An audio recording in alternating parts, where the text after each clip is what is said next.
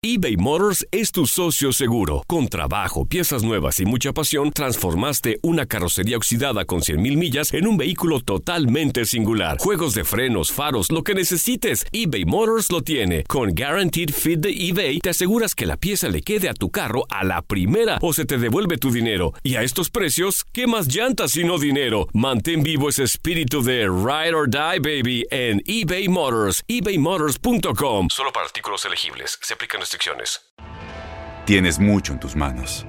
Pero con solo mover un dedo puedes dar marcha atrás con Pro Trailer Backup Assist disponible. Presentamos la nueva Ford F150 2024. Ya sea que estés trabajando al máximo o divirtiéndote al máximo, esta camioneta te respalda porque está hecha para ser una parte indispensable de tu equipo. Fuerza así de inteligente solo puede ser F150. Construida con orgullo Ford. Fuerza Ford. Aloha mamá, ¿dónde andas? Seguro de compras. Tengo mucho que contarte. Hawái es increíble. He estado de un lado a otro con mi unidad. Todos son súper talentosos.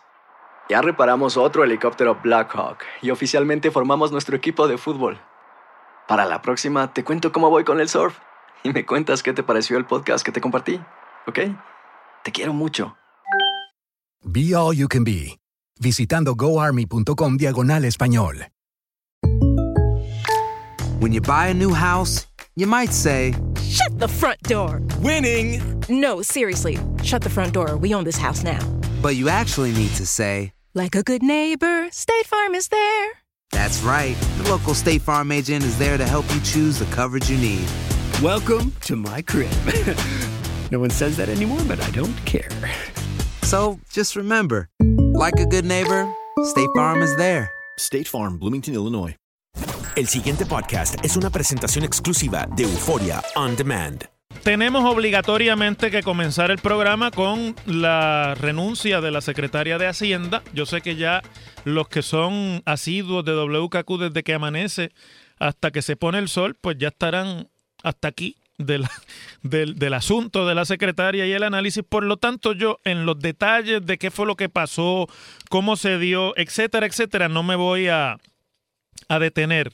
El que más o el que menos ha escuchado por lo menos algún noticiero donde se han leído partes de la carta de renuncia y se han discutido los pormenores de cuándo fue que se sabía, si no se sabía. Es evidente que esto era un secreto a voces en el gobierno, que estaba todo el mundo al tanto el viernes de que esta renuncia, si no se había producido, se está, estaba por producirse, que el hecho de que sea una secretaria que apenas comenzaba la gestión de su trabajo como miembro del gabinete en un cuatrienio en el que siempre lo es, pero en un cuatrienio en particular en que quien ocupa la Secretaría de Hacienda, que para que ustedes tengan una idea, ese es el departamento del gobierno que recoge el dinero.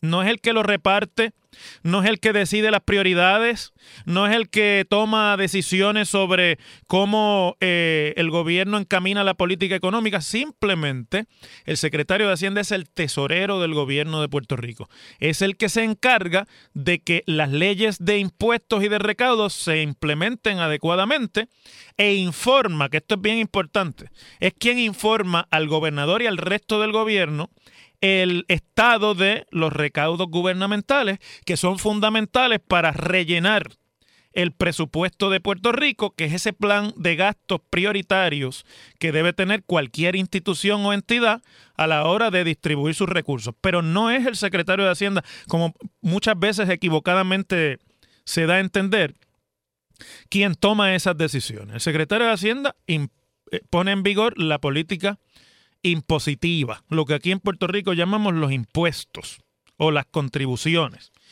Bueno, pues la secretaria, que es una persona reconocida en el mundo financiero, en el mundo de la contabilidad, eh, ya se ha dicho muchísimas veces que es una de las mujeres pioneras eh, en la profesión de los contadores públicos autorizados, habiendo obtenido una, eh, un estatus o un estado de, de, socia en una de las firmas de mayor tamaño de contabilidad eh, que existe en el mundo entero. Y en los Estados Unidos es una profesional que no tiene, que, que, se sepa, tacha alguna en su desempeño en diferentes contextos y además, esto es muy importante para el análisis que tenemos que hacer hoy, Teresita Fuentes no es una neófita del gobierno. Esta es una persona que ha estado ligada anteriormente al Departamento de Hacienda, aunque no como secretaria, en otras administraciones del PNP.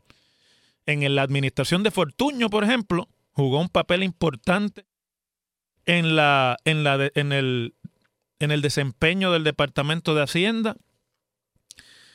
No en balde que su subsecretario y la persona que llegó con ella a la dirección ahora del Departamento de Hacienda no era otro que el primer secretario de Hacienda que tuvo Luis Fortuño en su administración.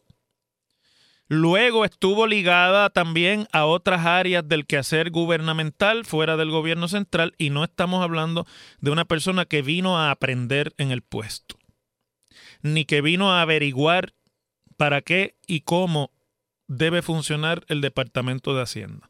Por eso su renuncia es un golpe fuerte, eh, no solamente mediático, sino a la estabilidad del gobierno de Ricardo Rosselló y a la credibilidad del gobierno de Puerto Rico por el contenido de lo que han sido sus palabras de salida. Evidentemente, a la secretaria la han forzado a irse del gobierno porque no estaba de acuerdo con las cosas que se quieren hacer desde la dirección fiscal y financiera del gobierno de Puerto Rico. Digo y hago obviamente la salvedad de que el secretario de Hacienda no es el principal funcionario financiero del gobierno o fiscal del gobierno, porque en otras administraciones sí se le dio esa función a los secretarios de Hacienda, como se le dio en esta a el hoy secretario de la gobernación, Raúl Maldonado, y como se le dio en la pasada administración a Melba Costa cuando ocupó la Secretaría de Hacienda, pero a la misma vez era la principal oficial financiera del gobierno. Y ahí sí se tiene un papel mucho más determinante en la, en la discusión y en el diseño de la política fiscal del gobierno. Pero miren, más allá de quién es Teresita Fuentes y si citó a Roberto Clemente o qué dice la carta de renuncia, lo, lo, más importante de esta renuncia es lo que no se discute públicamente. Y lo que Teresita Fuentes dejó entrever en la entrevista que le dio al periódico El Nuevo Día.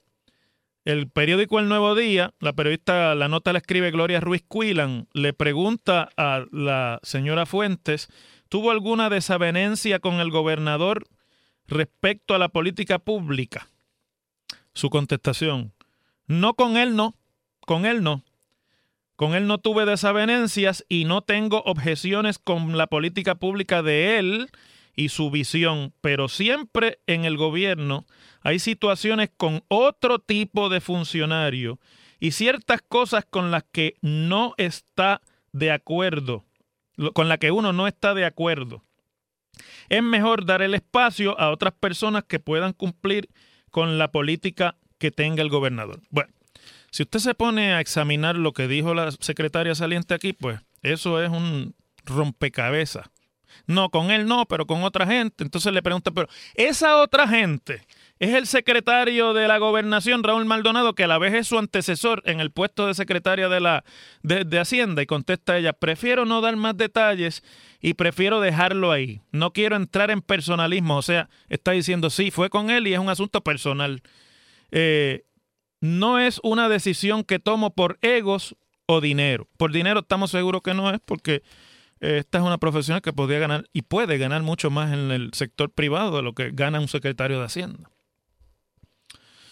Pero cuando la secretaria saliente le contesta a la periodista que no es con él la con el gobernador la diferencia, con todo el respeto que merece doña Teresita Fuentes, está mintiendo. Está mintiendo como miente todo el mundo cuando le ponen en 3 y 2 sobre si tiene o no una dificultad con quien ocupa la gobernación. Nadie quiere tener dificultades con el gobernador.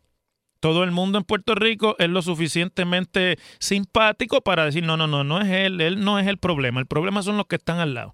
Y claro, apunta el dedo a donde el secretario Raúl Maldonado de la gobernación, que a la vez es el, el principal oficial fiscal del gobierno, financiero del gobierno, y quien es el que tiene la responsabilidad de comunicarle a todos los miembros del gabinete cuál es la política a seguir.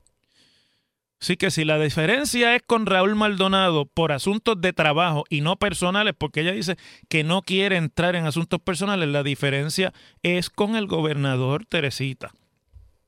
Y yo entiendo que usted es una persona fina y elegante y no se va a poner en un dime y te diré con el gobierno ni con el gobernador, pero como mi trabajo es decir aquí las cosas como son y desmenuzar la realidad de los asuntos la realidad es que la secretaria tuvo diferencias irreconciliables con la visión del gobernador Ricardo Rosselló sobre la política fiscal de Puerto Rico. Esa es la realidad.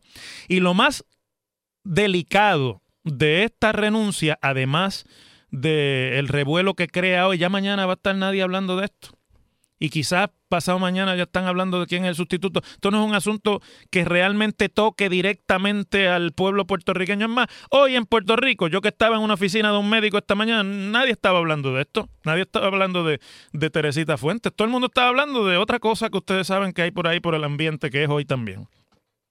Esa es la realidad. Pero tiene unas repercusiones que alguien que analiza como yo, y alguien tiene que, que tiene que comentar como yo el contenido de los asuntos públicos y políticos, yo les tengo que dejar saber porque si no este análisis está incompleto o es simplemente una opinión política y yo no vengo aquí a hacer eso.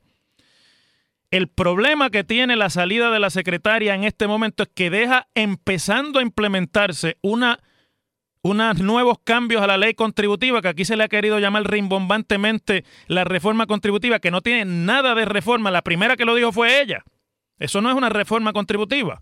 Ella sabe lo que es una reforma contributiva. Son cambios a la ley contributiva que además en su implementación, y por eso el lenguaje ese de Roberto Clemente y de un poquito de compasión, ya todo el mundo en Puerto Rico ha señalado la, la famosa reforma contributiva como que va a dejar en peor condición a uno de los sectores productivos más importantes de la economía, que es el sector de los que trabajamos por cuenta propia incluidos desde los más complicados hasta los más sencillos. En Puerto Rico hay mucha gente que trabaja por cuenta propia y a la que el gobierno le ha metido aquí el figazo financiero para tratar de cuadrar con el trabajo nuestro los desastres fiscales y, y económicos de esta administración. Y se complica aún más porque este es el tercer año de la administración y ahora vamos a hilar fino aquí. ¿Ustedes se acuerdan cuando dijo el gobernador a principios de este año y finales del año pasado que este era el año de la ejecución?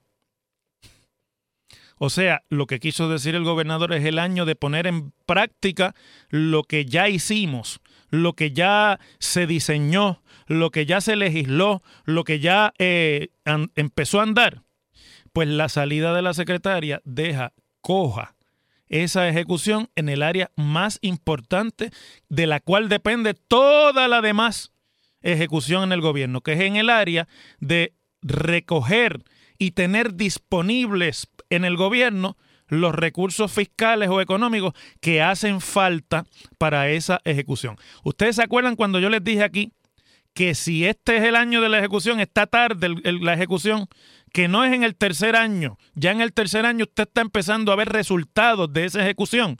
Y bueno, la contestación de los que hacen relaciones públicas es que por culpa de María, ok, vamos a concedérsela. Pero la ejecución en el área más importante, o en una de las áreas más importantes en las que, de las que depende el gobierno, para presentar resultados el año que viene ante el electorado, acaba de quedarse coja. Y acaban de nombrar eh, como encargado, así como hablan de Guaidó allá, que es el presidente a cargo, pues el secretario a cargo es Francisco Párez. Añádale a esto el problema de que la secretaria se ha ido cuando ya está en sesión el Senado de Puerto Rico y por lo tanto cualquier designación del gobernador a la Secretaría de Hacienda en los próximos días tiene que darse para poder ocupar el puesto la persona designada con el consejo y consentimiento del Senado de Puerto Rico. Y el consejo y consentimiento del Senado de Puerto Rico quiere decir que juegue pelota con Tommy Rivera Schatz, que no es necesariamente el funcionario de relaciones públicas del PNP ni del gobierno de Ricardo Rosselló. Las cosas como son. En WKAQ se abre el aula del profesor Ángel Rosa. Conoce de primera mano cómo se bate el cobre en la política. Las cosas como son. Profesor Ángel Rosa en WKAQ. En el tercer año de administración de Ricardo Rosselló, se anuncia hoy la creación de una segunda sombrilla gubernamental. La primera fue la de seguridad el año pasado, a principios del año pasado. Hoy se anuncia la creación de la sombrilla de transportación y obras públicas que tendrá como eh, componentes, además del Departamento de Transportación y Obras Públicas, quiero que escuchen con detenimiento la lista. La Comisión para la Seguridad en el Tránsito, que es un organismo, vamos, de eh, divulgación y de campaña educativa. La Autoridad de Transporte Integrado, que es el tren urbano, Nada más que eso. Una de las fuentes de deuda y de defalco y de, y de bonos fatulos del gobierno de Puerto Rico eh, más prominente, el tren urbano.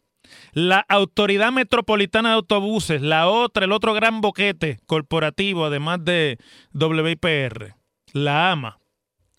Y la Autoridad de Transporte Marítimo, que son, es el otro dolor de cabeza enorme, sobre todo para la gente de Vieques y Culebra, que hoy hay un reportaje en, el, en las primeras páginas del periódico El Nuevo Día sobre el estado en el que está Vieques como municipio y lo que significa para Vieques el aislamiento y la falta de comunicación efectiva, transporte efectivo con lo que llamamos acá la Isla Grande o con la isla de Puerto Rico. Y lo demás, pues, esa es la nueva, el nuevo Departamento de Transportación y Obras Públicas. Se anunció que la Autoridad de Carreteras y Transportación, que es realmente el corazón de cualquier iniciativa de obra pública y de carreteras y de vías públicas en Puerto Rico, no va a formar parte de la sombrilla porque la Autoridad de Carreteras hace mucho tiempo ya, por culpa de la mala administración y por culpa también de su falta de capacidad financiera como corporación pública que está bajo la tutela del, del Departamento de Transportación Federal. Está en sindicatura federal hace mucho tiempo. Y para poderla mover a la nueva sombrilla necesitan autorización del gobierno federal porque además la autoridad de carretera funciona fundamentalmente con asignaciones federales de fondos. Y ya usted sabe, si no se ha podido conseguir autorización para gastarse los chavos del huracán, imagínense para integrar carreteras a la nueva sombrilla.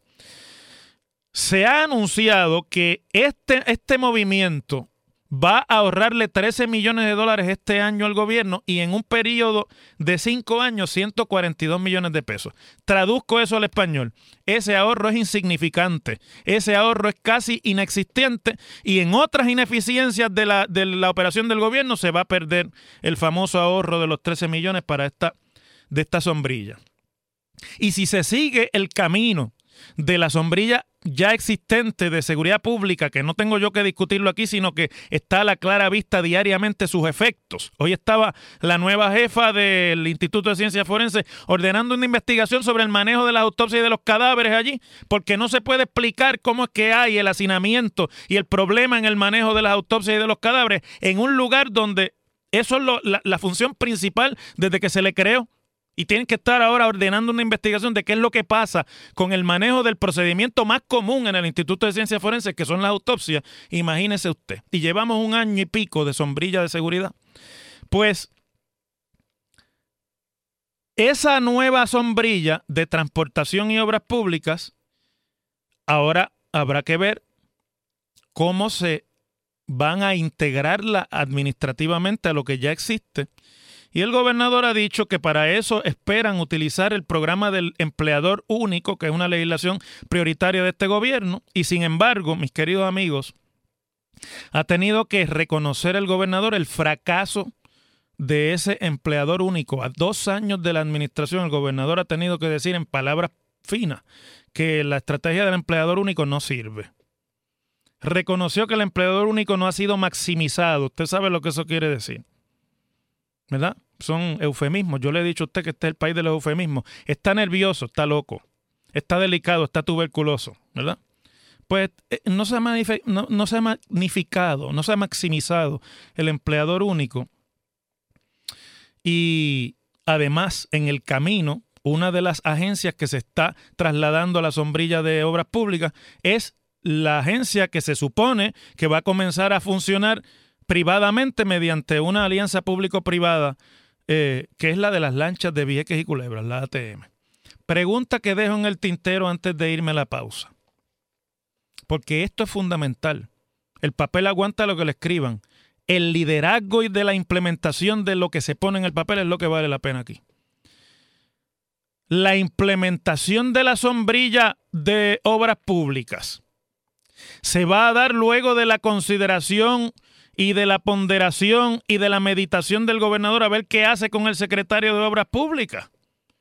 O este secretario de Obras Públicas que no ha podido con Obras Públicas, el departamento nada más, va a quedar a cargo ahora también de todas las agencias que se anuncia aquí y va a tener que pasar por el sedazo de quien no ha podido ni siquiera echarle brea efectivamente las carreteras de Puerto Rico con 600 millones de dólares la implementación de la nueva sombrilla? Esa es una pregunta que se deja en el tintero y aunque usted me diga, mía, pero eso no es parte de la legislación, no, pero es que no es lo mismo con violín que con guitarra.